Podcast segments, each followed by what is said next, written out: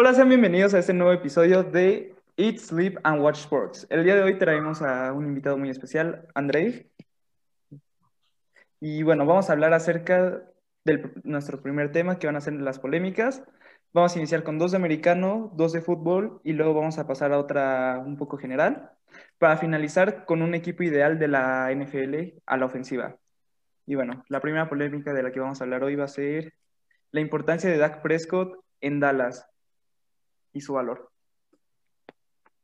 A ver, André, tú que le vas a Dallas, ¿qué sería tu, ¿cuál es tu opinión acerca de Dak? Bueno, pues, hola, soy André. este, pues Prescott tiene una, o sea, tiene un valor importante en Dallas porque independientemente de su talento, eh, Prescott es un jugador que tiene el liderazgo y, puede cargarse el equipo y, y llevarlo a una victoria este, siento que eso es el valor más importante que ahorita Dallas no tiene. Creo que le falta un líder, eh, al menos en la ofensiva. Este, y, el tal, no hay. Pero, pero sí siento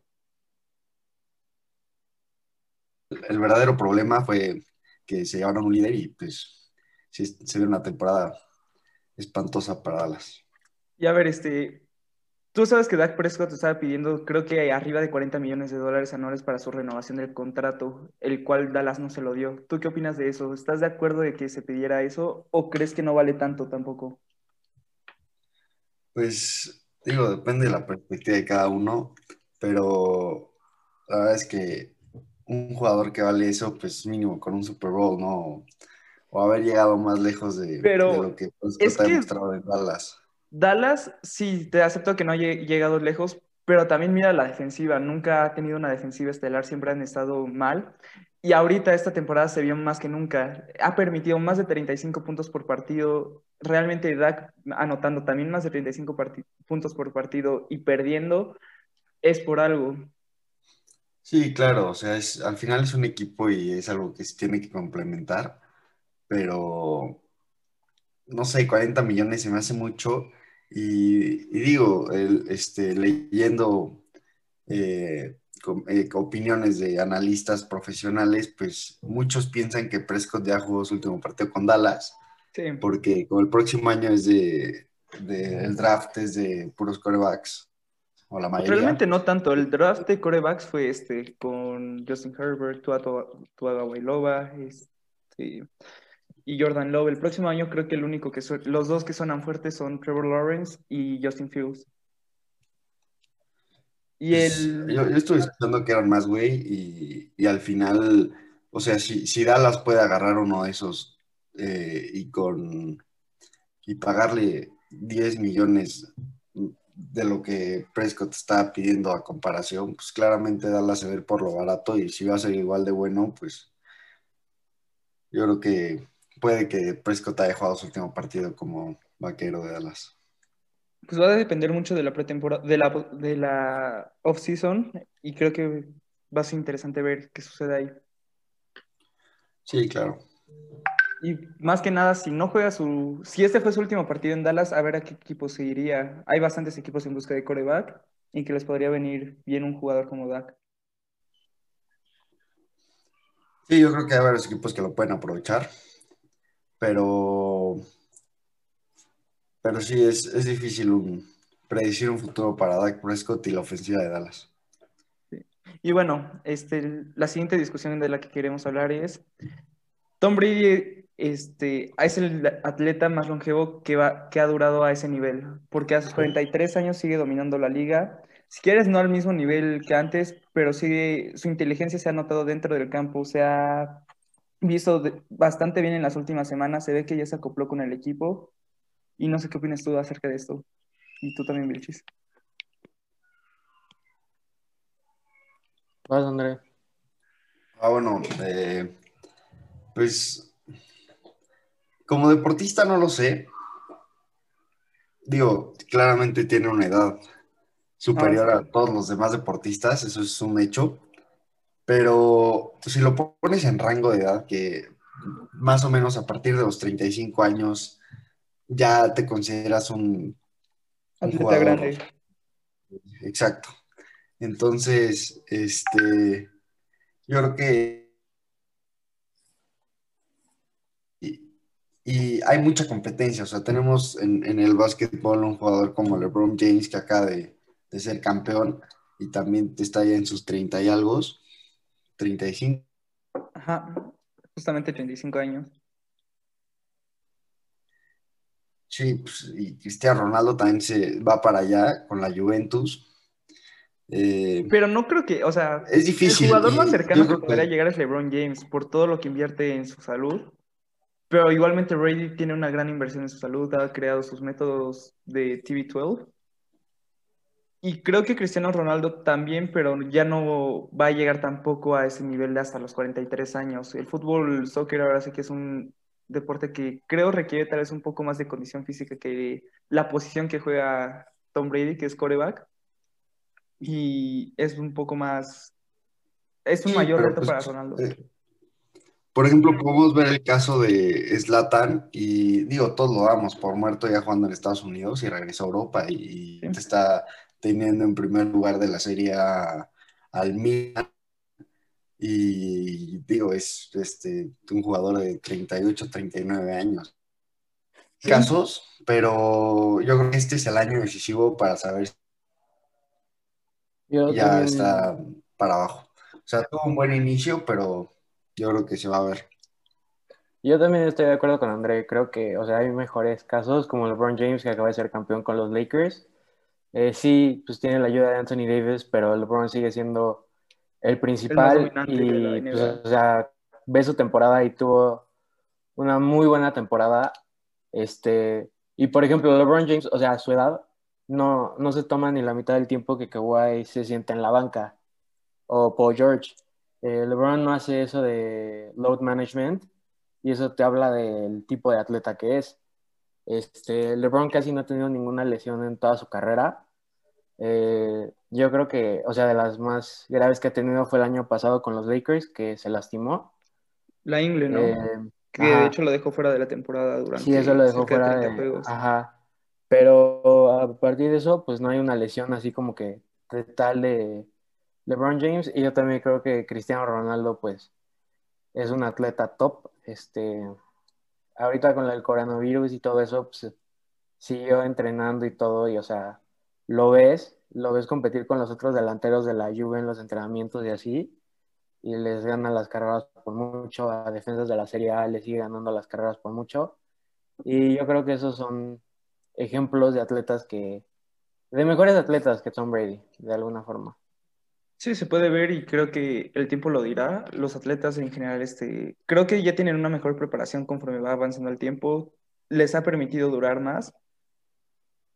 Por ejemplo, probablemente Michael Jordan hubiera podido jugar un poco más a un gran nivel si hubiera vivido más cerca de esta época con todo lo que ya se conoce acerca de la ciencia del deporte. Y será interesante ver lo que se puede hacer en cada uno de estos jugadores que nombramos. Sí. Y como lo dije al principio, creo que este año es clave para muchos de ellos, de saber si todavía te van a aguantar dos, tres años, incluso hasta cinco, o ya eh, firmarlos por un año y pues ya, que se acabe y ya, gracias. Y bueno, este, si quieren pasamos al siguiente segmento este, ¿qué son las siguientes discusiones, Vilchis? ¿Tú las presentas? Ok, eh, la siguiente sería, a ver, André, por favor dinos tú, ¿qué harías para que el Toluca pudiera volver a ser un equipo importante en la Liga MX? O sea, en sí, ¿cómo arreglar al Toluca? Híjole, es, es difícil porque creo que el problema ya es más directivo, ya es más técnico. Eh, es un problema que ya se viene desde cinco o seis años atrás, que el Toluca no tiene una constancia, no tiene un orden, o sea, creo que hace falta mucho alguien que ponga orden y que diga... Sí, sí, exacto, hace falta alguien que, que les ponga, que los ponga en su lugar y porque creo que últimamente hemos, bueno, el Toluca ha comprado eh, mucho jugador de nombre, mucho jugador. Eh, pues un ejemplo sería el Puma Gigliotti, ¿no? Que justamente venía con muchos. Ya viejos, llegan aquí ya cansados, llegan aquí. Sí, venía a ser, creo que. Uno de los mejores jugadores. Se decía que iba a ser de los mejores fichajes y realmente no hizo nada en el Toluca, solo vino a cobrar y ahorita creo que ha hecho más en el León en su única temporada que hizo durante dos temporadas aquí en el Toluca.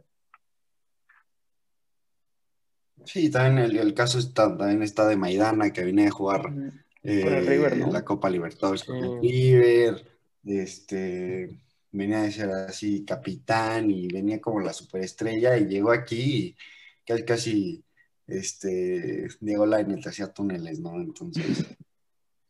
Se vino para abajo también. Y sí, creo que es algo que se ha visto mucho en el Toluca últimamente. Se invierte mucho en jugador grande, que supuestamente tiene nombre y todo. Pero realmente no puedes confiar en que un jugador así te va a levantar el equipo.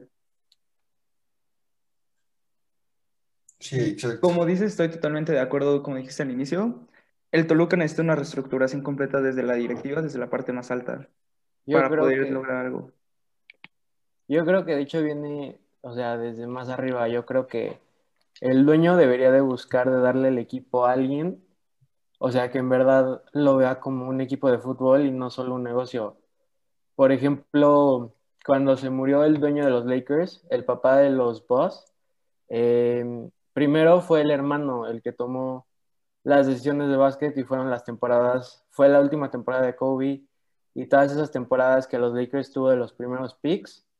Luego este, hizo la promesa de que si no llegaba a playoffs se dejaría al equipo, dejó al equipo, llegó la hermana y la hermana y Magic Johnson consiguieron a LeBron James, Magic Johnson se salió, eh, entró Rob Pelinka y este, pues ya los ves y son campeones. Entonces yo creo que empieza desde ahí a darle las llaves este, del equipo a alguien que sí lo vea como un equipo de fútbol y no solo un negocio. Y, este, y ya de ahí para abajo, este, pues, chance a algunos directivos. Este, los jugadores, yo creo que invertir en jugadores más jóvenes, como este, pues, Leo Fernández hubiera sido algo muy bueno para el equipo, que de hecho Tigres no lo, lo puso en la mesa y Toluca no lo quiso comprar por, pues, por el precio que tenía. Entonces yo creo que el dinero que gastamos en jugadores como Maidana, este, Mancuello, eh, ellos pues lo podemos invertir en chavos como Leo que se ven que tienen buen futuro y en una o dos temporadas se pueden ir a Europa. Sí, pero como dices, este, creo que la cultura entre los equipos de la NBA, NFL, todos esos equipos de Estados Unidos es muy diferente a la de México. Y se puede ver en la misma liga mexicana que se juega no por hacer este por hacer un desarrollo en el jugador, por hacer un desarrollo en el deporte en México, si no se juega por negocio aquí en México. Por eso los jugadores también que tienen talento, luego es tan complicado que puedan partir a Europa. Se les pone demasiadas trabas porque es negocio acá.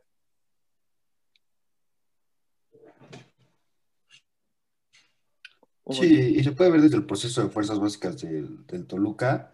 Este, no hay nada de inversión. Eh, llegan, o sea, digo, ¿hace cuánto no vemos un jugador que debute en el Toluca? El último que fue importante fue Brizuela, ¿no? Sí, eso ya es muy 2010, o sea. Sí, sí 2011. Este, o sea, sí, creo que el Toluca tiene que tener prioridades, invertir más en el fútbol joven de, de sus fuerzas básicas este, tener desde ahí un orden eh, y, ya de ahí jalarse jugadores, este, dar oportunidad al fútbol mexicano y yo creo que se puede armar un buen equipo si, si, ponen mejor, eh, mejores prioridades, ¿no? Que un buen nombre de Sudamérica. Sí, creo que eso es muy importante y se tiene que empezar a ver, pero será complicado porque ya van varios años, no se ha hecho y no se ve que vaya a haber un cambio pronto. Sí, en el Toluca se ve que está en un caso muy, muy feo y muy, muy profundo. Sí. Y bueno, si quieres pasamos al siguiente tema. La siguiente sería que en el fútbol sí se va a volver a ver a un jugador con la dedicación de Cristiano Ronaldo, pero no se va a ver un jugador con el talento de Lionel Messi. A ver si quieres tú di tu opinión, André, primero. Bueno, pues es, difícil, pero yo creo que es más fácil agarrar la, dedicación de Cristiano, este, sí, pero digo, ahorita hay jugadores como Mbappé o el mismo caso de Ansu Fati que digo, están demostrando, o sea, todavía tienen toda una carrera por delante, apenas Ansu Fati cumple 18 años, Mbappé tiene 20.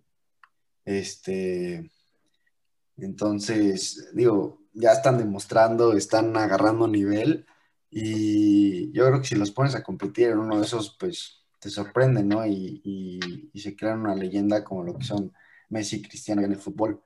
Eh, la dedicación de Cristiano la, hemos visto en muchos, en muchos deportes, pues ya estábamos hablando de LeBron James, de Tom Brady, eh, jugadores que se han dedicado su vida para el deporte y, y se ha demostrado con el tiempo. Este, pero yo creo que sí puede haber otro jugador como Leonel Messi. Eh, a lo mejor no un jugador que se quede en un mismo club tantos años y haga tanta leyenda en un mismo club, pero sí uno que vaya de, y haga esa leyenda de, de, no sé, cinco años que se vaya al, Madrid y cinco al United, y, ¿sabes? O sea, que se esté rotando en diferentes ligas, pero de talento yo creo que sí va, vamos a volver a ver. No pronto, pero yo creo que sí vamos a volver a ver. Pues un ejemplo podría ser Ronaldinho, ¿no? De que, como dices, de que vaya rotando, que tenga todo el talento del mundo. Y creo que sería el ejemplo más cercano. Y como dices, creo que el ejemplo de Cristiano es el ejemplo más fácil que se puede ver. Hay demasiados atletas que tienen esa dedicación, esas ganas de ser mejor. Y creo que es complicado, también es complicado encontrar jugadores así. Y como dices, con el talento de Messi se pueden encontrar. Pero también creo que algo que le ha ayudado mucho a Messi en esa parte de decir que nació con todo el talento es pues los problemas que, que tuvo de inicio y que a pesar de ellos los pudo sobreponerse a ellos y salir adelante y ser el jugador que es ahora.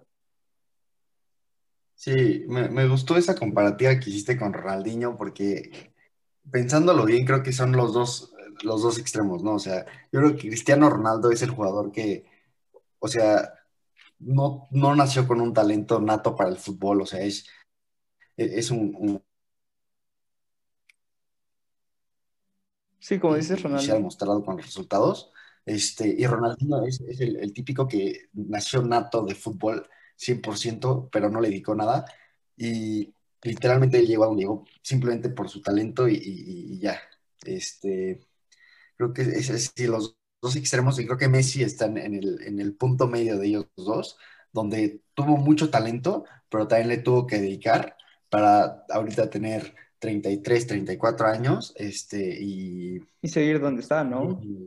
Entonces, yo creo que es, una comparativa muy interesante porque es el jugador que eh, estuvo en el gimnasio y en la cancha de fútbol eh, entrenando siete horas seguidas diarias, eh, con un jugador que le gustó la fiesta y nació con un balón en sus pies, con el jugador que sí tuvo mucho talento, pero también le tuvo que, que trabajar mucho para llegar a donde está ahorita y lograr todo lo que ha logrado en el fútbol, ¿no? Sí, creo que es una, pues como dices, es la mejor comparación y son los dos jugadores totalmente opuestos en, sus habilidades. Yo, yo, no, yo no creo que se va a repetir un jugador como Leo Messi. Eh, tú ves a los jugadores de ahorita y, por ejemplo, ves a jugadores que se parecen o juegan al estilo de Cristiano Ronaldo, como Kylian Mbappé y así, pero no hay un jugador joven o algún jugador que tenga la habilidad de Messi de asistir, meter goles y ver el campo como él lo ve. Eh, no hay un jugador que yo haya visto hasta ahorita que tenga el control que Messi tiene con esa zurda. Y este creo que el talento que él tiene eh, no creo que se vaya a repetir y no creo que hay jugador que, se pueda comparar con él en ese sentido, porque no hay ningún jugador que tenga eh, las habilidades o el talento que Leo Messi tiene. Eh, Neymar tiene muy buen control, pero no tiene este, la mejor visión de campo. Este, y ya, pues, o sea, tú comparas algunos jugadores jóvenes a Cristiano Ronaldo y si ves este, cómo van haciendo su juego de forma en la que Cristiano Ronaldo se desarrolló. Pero tú no ves a ningún jugador que esté haciendo lo que, o se esté basando en lo que Messi hace, porque no hay un jugador que tenga esas habilidades. Entonces yo no creo, yo creo que para que llegue un jugador con el talento de Messi, yo no creo que se va a volver a ver. Y pues sí, o sea, todos los problemas que tuvo Messi, pues obvio se sabe que estuvo en un tratamiento de hormonas. De hormonas para crecer, este y todo eso. Entonces yo creo que eh, Leo Messi es algo muy especial y yo creo que no vamos a volver a ver un jugador como Leo Messi. Pero también creo que tenemos que tener en cuenta las características físicas. Messi es un jugador pequeño que le permite estar, pues, tener una buena visión del campo, este, ser rápido, mover el balón. Y en general el jugador, pues, promedio medirá unos 75 para arriba, que es otra característica física diferente y que se tiene que adaptar diferente al campo. Por eso es mucho más difícil que un jugador o sea, de esa altura y así salga como salió Leonel Messi. Ah, pero creo que no es una comparación como tal justa de que comparas un jugador de la, con la parte física de Messi con la, y alguien que mida arriba de un 80, aunque sea muy bueno, porque cada quien creo que por posición tienes características diferentes y tienes que adaptar tu juego de otra manera. No, por eso, pero o sea, a ver, Messi, o sea, nunca ha sido el más rápido. O sea, atleta, Messi sí es un muy buen atleta, pero no es de los mejores atletas en ese sentido. O sea, atléticamente no es algo que. No es como un Cristiano Ronaldo. O sea, Messi, o sea, Messi es Messi por lo que, por la mente que tiene, por cómo ve el juego. Y por ejemplo, puedes comparar, o sea, que la forma en la que Messi ve el juego es como Kevin De Bruyne ve el juego pero a Kevin De Bruyne le falta la forma de tirar como Messi, le falta el control de Messi. O sea, hay algunos jugadores que tienen aspectos de Messi, pero no hay ningún jugador que haya tenido todos los aspectos de Messi. Sí, es, difícil y, Pablo tiene toda la razón en, que cada posición se desarrolla diferente. Este, pero sí, sí, sí es difícil la situación que está viviendo en, en su club, pero yo creo que sí en unos años podríamos ver eh, un talento como... Digo, pues está el caso de Ronaldinho, está el caso de Ronaldo, de Zidane, eh, que, eran jugadores excepcionales que tú decías, o sea, o sea, yo le preguntaba a mi papá y me dice, pues es que yo jamás te hubieras imaginado que se repetiría un jugador como ellos o inclusive que sea mejor, ¿no? Ya Messi a bater todos los récords y, al final el mundo va avanzando, la tecnología va avanzando este, y todo eso creo que tiene mucho que ver con cómo se desarrolla un jugador eh, o un deportista. Entonces sí, yo creo que en, un futuro lo vamos a ver, no sé si cercano lejano, pero yo creo que sí, todavía vamos a alcanzar a ver eh, eh, otra competencia como lo que es Cristiano y Messi. Sí, yo creo que sí. Bueno, ya que estamos en esto, creo que es que podemos tocar el punto del quinto, que es el último tema que tenemos planeado discutir, que es ¿qué es mejor, el talento o el esfuerzo, el trabajo? En su opinión. Pues van de la mano y el claro ejemplo es eh, Cristiano Messi, este, digo, ya hablando del fútbol, este, pero van de la mano. Eh, claramente el talento te puede llevar muy lejos, pero también te puede destruir. O sea, si, si tú nada más te vas en tu talento y, y, no trabajas duro día y noche para hacer grandes cosas o para mejorar, eh, yo creo que te quedas estancado. Al final, todo el mundo tiene que mejorar algo. Eh, no hay un futbolista que hasta el momento, digamos, es que es perfecto. Eh, hay, hay, futbolistas muy talentosos, pero yo creo que para ir evolucionando tu juego y que cada partido o, al menos este, cada temporada ¿no? Eh, tengas algo nuevo que mostrar y, algo nuevo que, hacer para destacar y, sacar adelante a tu equipo. Independientemente del deporte, yo creo que es importante eso, que, que, estés concentrado y siempre tengas eh, el esfuerzo y el talento de la mano. Como tú dices, y creo que un jugador que va a ser muy importante ver cómo se desarrolla es Ansu Fati, porque él tiene 18 años apenas y se puede ver que tiene el talento del mundo. Ah, puede ser, llegar a ser uno de los mejores del mundo, pero creo que va a ser muy importante ver su ética de trabajo, ver qué tanto quiere mejorar, qué tanto quiere ser el mejor y ver cómo se desarrolla. Creo que actualmente tiene todo puesto para llegar a un nivel altísimo y estar compitiendo por uno de los mejores del mundo y va a ser interesante ver su desarrollo, al igual que Mbappé, todos esos jugadores jóvenes que hay, que hay. Creo que estamos en una época donde se ve un futuro en el deporte en general muy bueno, que se ve que va a haber jugadores en todos los deportes espectaculares, ya se ve desde pequeños. Y va a ser interesante ver cómo el desarrollo de cada uno de ellos, ¿no? Yo también estoy de acuerdo, yo creo que van de la mano. Por ejemplo, te doy casos. Eh, yo amo a Ronaldinho, pero el problema de Ronaldinho fue que nunca supo madurar y nunca supo este, darle el tiempo a las cosas. Y pues sí, Ronaldinho tenía todo el talento del mundo, pero em, este, el no poder madurar, el no poder dejar la fiesta, eh, no lo permitió este, desarrollarse a lo que pudo haber sido. Por ejemplo, te doy otro caso. En la NBA, en la época de Michael Jordan, está, existen este, personas como Charles Barkley, que nunca pudo ganar un título. ¿Pero por qué? Porque, o sea, tú ves jugar a Charles Barkley y, o sea, tú sabías cómo jugaba y Charles Barkley era como era, pero, o sea, nunca entrenaba de más y nunca trataba de mejorar. Por ejemplo, MJ, cuando estaba con los Bad Boy Pistons, ¿qué fue lo que hizo? Empezó a hacer pesas, empezó a ser más fuerte y este, eso le ayudó ahora a ser el mejor jugador de la historia.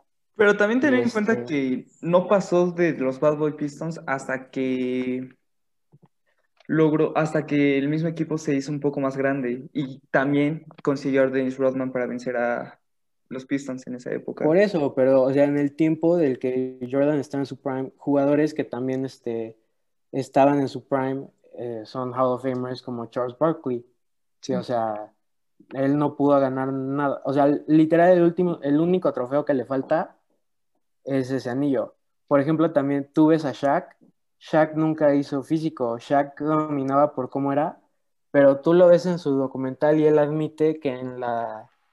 Este, cuando estaba en vacaciones, o sea, nunca entrenaba.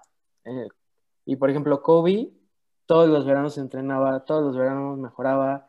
Este, cuando le operaron la mano, este, entrenaba con su mano izquierda. Entonces yo creo que sí tienen que ir de la mano para que un atleta pueda llegar a su mejor forma. Sí, estoy de acuerdo. Ambos tienen que ser... Tienes que trabajar y también el, talento que se te dé es muy importante. Sí, hay, varios casos que, que, se puede mostrar que con el esfuerzo puedes llegar muy lejos. Este, y yo creo que todos los deportes. Eh, y como dices, Pablo, yo creo que el futuro de los jóvenes, promesa que hay en, los deportes es, es grande, es interesante eh, estarlos checando, porque sí, yo creo que en cada deporte sí hay dos, tres chavitos que dices, wow, eh, yo creo que van a llegar muy lejos, pero van a depender 100% de ellos, van a depender 100% de qué tanto esfuerzo y dedicación le pongan para lo que, lo que decía, ir evolucionando y, mejorando su juego, ¿no? Sí, y pues, si quieren, aquí concluimos esa sección y pasamos a la siguiente. Para ya continuar. A ver, ahora toca la parte de la actividad o el juego que vamos a hacer con nuestro invitado. André, te vamos a pedir que nos ayudes a armar la mejor ofensiva del NFL. Lo que vamos a necesitar va a ser un QB, dos wide receivers, dos running backs, una ala cerrada, un flex y una línea ofensiva. Entonces, por favor, dinos qué QB elegirías tú para tu equipo ideal de la NFL. Eh, pues yo creo que la, la, respuesta es muy obvia y para todos creo que Patrick Mahomes es clave ahorita, eh, pero digo, hay otros jugadores que pueden entrar a la conversación, pero para mí Patrick Mahomes. Sí, yo estoy totalmente de acuerdo contigo. Es de hecho el primero que se me vino a la mente. Creo que él tiene todo ahorita, tiene talento, es un gran jugador y también es muy buen líder dentro del vestidor de Kansas y creo que es el mejor jugador actualmente. Y cualquier equipo quisiera un coreback así.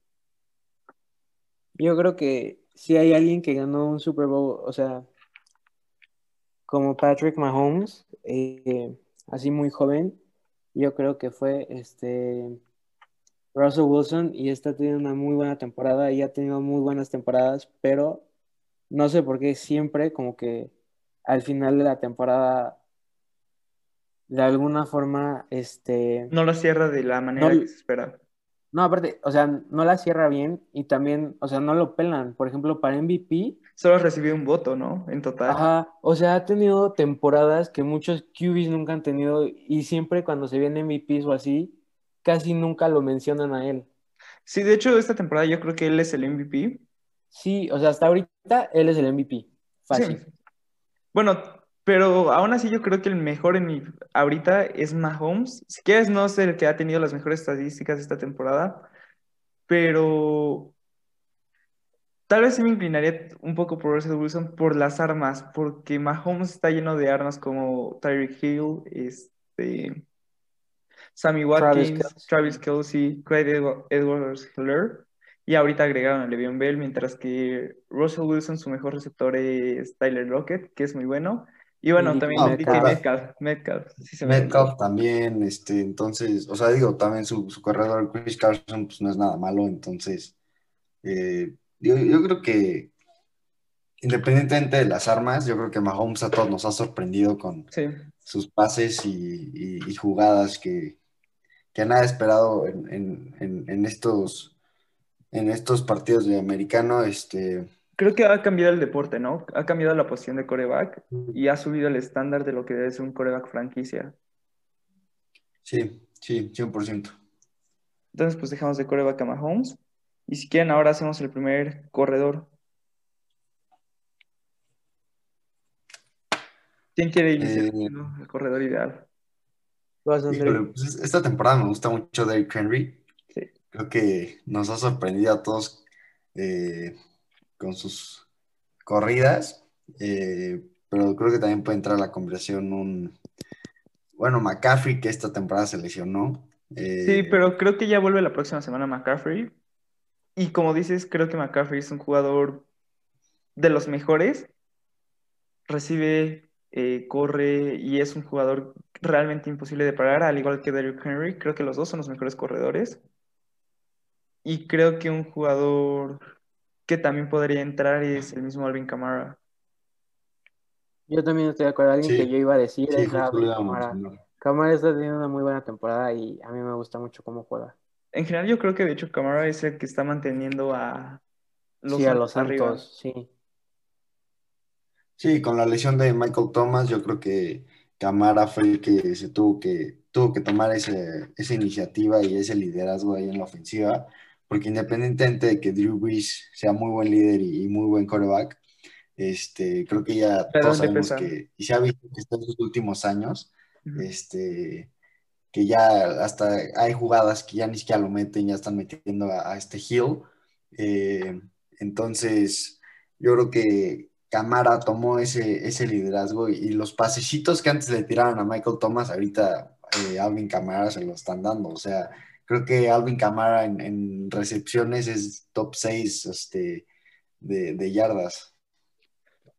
Bueno, entonces, pero hay que elegir los mejores dos de estos tres que acabamos de mencionar, mencionar y al otro lo podríamos, lo podríamos dejar para la discusión del flex. Y yo creo que el primero, como corredor, que debemos dejar es a Derrick Henry, porque es el más imparable de estos tres como corredor. Obviamente, obviamente Derrick Henry. Sí. Y el otro, creo que son jugadores con un estilo muy parecido. Y es una decisión muy complicada. Yo creo que yo me inclinaría más por eh, Camara. O sea, yo sé que McCaffrey es un jugadorazo y, y, imposible de parar, pero me gusta más el estilo de juego de Camara. Yo creo que tiene más visión de campo. Creo que McCaffrey es más un jugador más pesado. Este, exacto. Yo también estoy de acuerdo. Yo creo que es más impacto y, y Camara es un poco más inteligente para hacer esas jugadillas que, que a todos nos han impresionado. sí, creo que eso de hecho lo vimos en el partido, creo que contra Green Bay en un eh, pase pantalla que le lanzaron, que esperó que su misma línea le hiciera el hueco, esperó que su línea le hiciera los bloqueos para terminar en una anotación. Y creo que eso sería algo que McCaffrey no haría.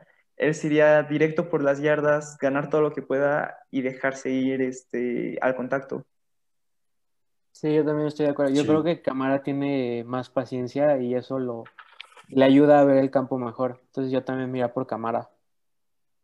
Bueno, entonces ahorita entonces dejaríamos a Camara y a Derrick Henry. Derrick Henry. Y bueno, ahora creo que va a una posición que también es muy importante, que es receptores. Y si me dejan iniciar, el primero que yo pondría es a DeAndre Hopkins. Obviamente. T-Hop está teniendo una muy buena temporada con Kyle Murray y son un muy buen dúo de los mejores en la liga. Y el partido que le sacaron a los Seahawks, pues, un partidazo. Y bueno, yo creo que Hopkins este, tenía muchas dudas de lo que podría hacer en Arizona. Y creo que cualquier duda que hubiera se la, está demostrando que es de los mejores de la liga, que es el mejor de la liga. Y creo que un, realmente Texans aventó a un gran jugador por realmente nada, por un corredor que no es ni siquiera top 10 de la NFL probablemente. Y pues Hopkins le está rompiendo con Kyler Murray, es muy buen coreback, ambos son jóvenes, ambos tienen un gran futuro por delante. Y algo que le va a venir muy bien a Hopkins es, yo creo que la guía de Larry Fitzgerald. Sí. Sí, sí, Sí, sí, yo también me inclinaría más por Hopkins como wide receiver 1. Este, y, si me dejan decir el segundo, creo que Julio Jones es clave también, ¿eh? Sí, ah, de hecho ese era también el... Creo que Michael Thomas está muy sobrevalorado hasta cierto punto. Creo que tiene demasiados targets durante los partidos, mientras que es algo que se diferencia entre Julio Jones y Thomas. Jones es mucha fuerza, pero a la vez es demasiado, demasiada velocidad, muy buenas trayectorias, este, y me gusta mucho su juego. Creo que a pesar de tener a Matt Ryan durante toda su carrera, que tampoco es malo, ha hecho una gran carrera, es de los mejores receptores todavía a sus 31 años, y creo que se merece totalmente el lugar como el segundo receptor del mejor equipo de la NFL. Yo también estoy de acuerdo. Yo creo que eh, desperdicio, pues su prime quedándose con Matt Ryan, que pues sí, no es un mal QB, pero pues con el talento de Julio Jones esperaría un mejor QB. Pero pues sí, yo creo que es de los receptores más dominantes y pues sí, no hay nadie como Julio. Sí, porque igual Michael Thomas tiene a un a un QB que pues, es el de los mejores de la historia. Este, sí, tiene un Hall of Famer. Exacto, entonces, pues, sí, la comparativa es difícil eh, de quién lanza los pases a quién, pero. Sí, pero sí, yo creo que Julio se, ha merecido este puesto y, y pues, yo creo que está, está listo para ser el segundo mejor de la NFL. Sí, y bueno, ahora vamos a una posición que realmente creo que en los últimos años ha ganado mucha popularidad y creo que se han ganado como todo el cariño de los fans, que es el ala cerrada. Y creo que los tres estamos pensando en la misma ala cerrada ahorita de quién es el mejor. Pero a ver, ustedes díganme. Yo estoy entre dos. A ver. Yo estoy entre dos que de hecho estuvieron en un Super Bowl juntos. Travis Kittle. Pero yo me iría más por este por Travis Kittle. Es George Kittle. Ah, sí, perdón. Sí, yo también me iría por George Kittle. Creo que es joven y tiene la velocidad que realmente una ala cerrada no debería tener. creo que es el ala más cerrada en la NFL desde Robo Gronkowski y creo que va a ser más durable. Hemos visto que es menos susceptible a lesiones, es mucho más rápido y creo que tiene la misma dominancia que llegó a tener Gronkowski en la parte física sobre los corners, los receptores y como ya lo mencioné dos veces, la velocidad va a ser un factor que le va a venir muy bien a él.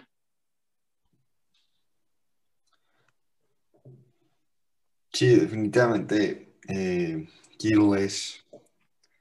es, es, otra cosa de, en su posición y, y sí, bueno, digo, la pelea está entre, estaba entre él y Kells, entonces, pero sí, yo creo que George Kittle se, la ha ganado y, digo, está demostrado que, justo esta temporada que se lesionó medio equipo de San Francisco, pues él se, lo, se, se, ganó la confianza y, literalmente anotó todos los touchdowns y, hizo las mayor piadas posibles para un Tyrant.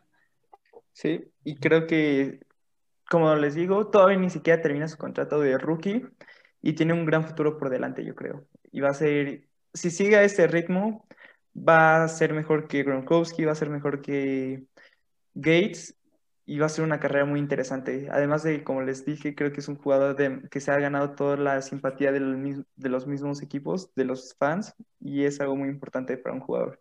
Sí, trae buen romance con el Jimmy G. Sí que sí. Sí. Bueno, ahora vamos creo que a una posición que puede ser muy importante, un X Factor, que es el flex. Y como ya dijimos, está McCaffrey, y yo quisiera agregar un jugador que es un receptor, que hace las mejores trayectorias en mi, a mi parecer en la liga, que es Davante Adams. Yo miraría más por Davante Adams. A mí creo que es una decisión complicada porque McCaffrey es muy bueno, es muy fuerte y como dices, creo que sí le daría el edge a Adams por lo mismo que puede hacer a las defensivas rivales porque es muy difícil cubrir a alguien que hace trayectorias tan perfectas y tan limpias como las hace Davante Adams. Sí, no, las veces que lo he visto jugar, yo que está en la división de mi equipo, lo veo jugar y lo que hace es muy bueno, tiene una conexión muy buena con Rogers y es de los mejores. Sí, definitivamente Adams. Y, y yo creo que también, o sea, para cuestiones de un equipo, es, yo creo que es más importante o, más fácil tener a tres wide receivers eh, y que a dos running backs y dos wide receivers, ¿no? Yo creo que se le saca más provecho a tres eh, wide receivers que, que le sacarías a dos corredores, ¿no? O sea, independientemente de su talento, yo creo que tres receptores es clave para que un equipo pueda sacar jugadas más, más largas. ¿Y sabes cuál es el perfecto ejemplo de eso? Tampa Bay, porque tiene a Chris Godwin, a Mike Evans y al 10, que no me acuerdo su nombre, que también es, ha tenido muy buena temporada. Y ahora agrégale a Antonio Brown, mientras que de corredores tiene a Ronald Jones, que ha tenido una temporada impresionante, creo que nadie se la esperaba, y a Leonard Fournette. A Leonard Fournette, que también es un... es bastante bueno. Ajá. Y bueno. Sí, la la defensiva de, digo, la ofensiva de Tampa se viene muy fuerte eh, con, esto de Antonio Brown. Va a ser interesante verla. Creo que si Brown logra, encajar, va a ser una ofensiva que ahora sí que, la que las otras defensivas no van a poder detener. Sí, porque si, si Brown y, Brady logran esa conexión que todos esperábamos desde los Patriotas, que digo, al final una, cosa llevó a otra y no resultó nada. Se loco Brown. Sí, claro. Este, pero sí, sí esta conexión que, ya los fans esperábamos se logra con, Tampa, híjole, yo creo que va a ser de las mejor, de los mejores dúos, aunque sea muy poquito tiempo, digo ya por la edad de Brady, pero yo creo que se pueden hacer grandes cosas, ¿eh? Y creo que va a ser interesante verlo porque Tampa ya desde el inicio de la temporada se escuchaba que podía, podría ser un dark horse para el Super Bowl y creo que cada vez más está más cerca de estar realmente de lleno en esa conversación, en una conferencia nacional que viene muy cargada con equipos muy buenos y creo que va a ser una temporada muy interesante. Sí, 100%. Y bueno, este, creo que hay que ir con la línea ofensiva. Realmente creo que la mejor, por- más que nada por los nombres, es Colts, con Quentin Nelson, que es el mejor guardia de la NFL ahorita. Em, yo me iría por la de Chiefs porque le dan buen tiempo a Mahomes y, Mah- y dejan que Mahomes haga lo suyo.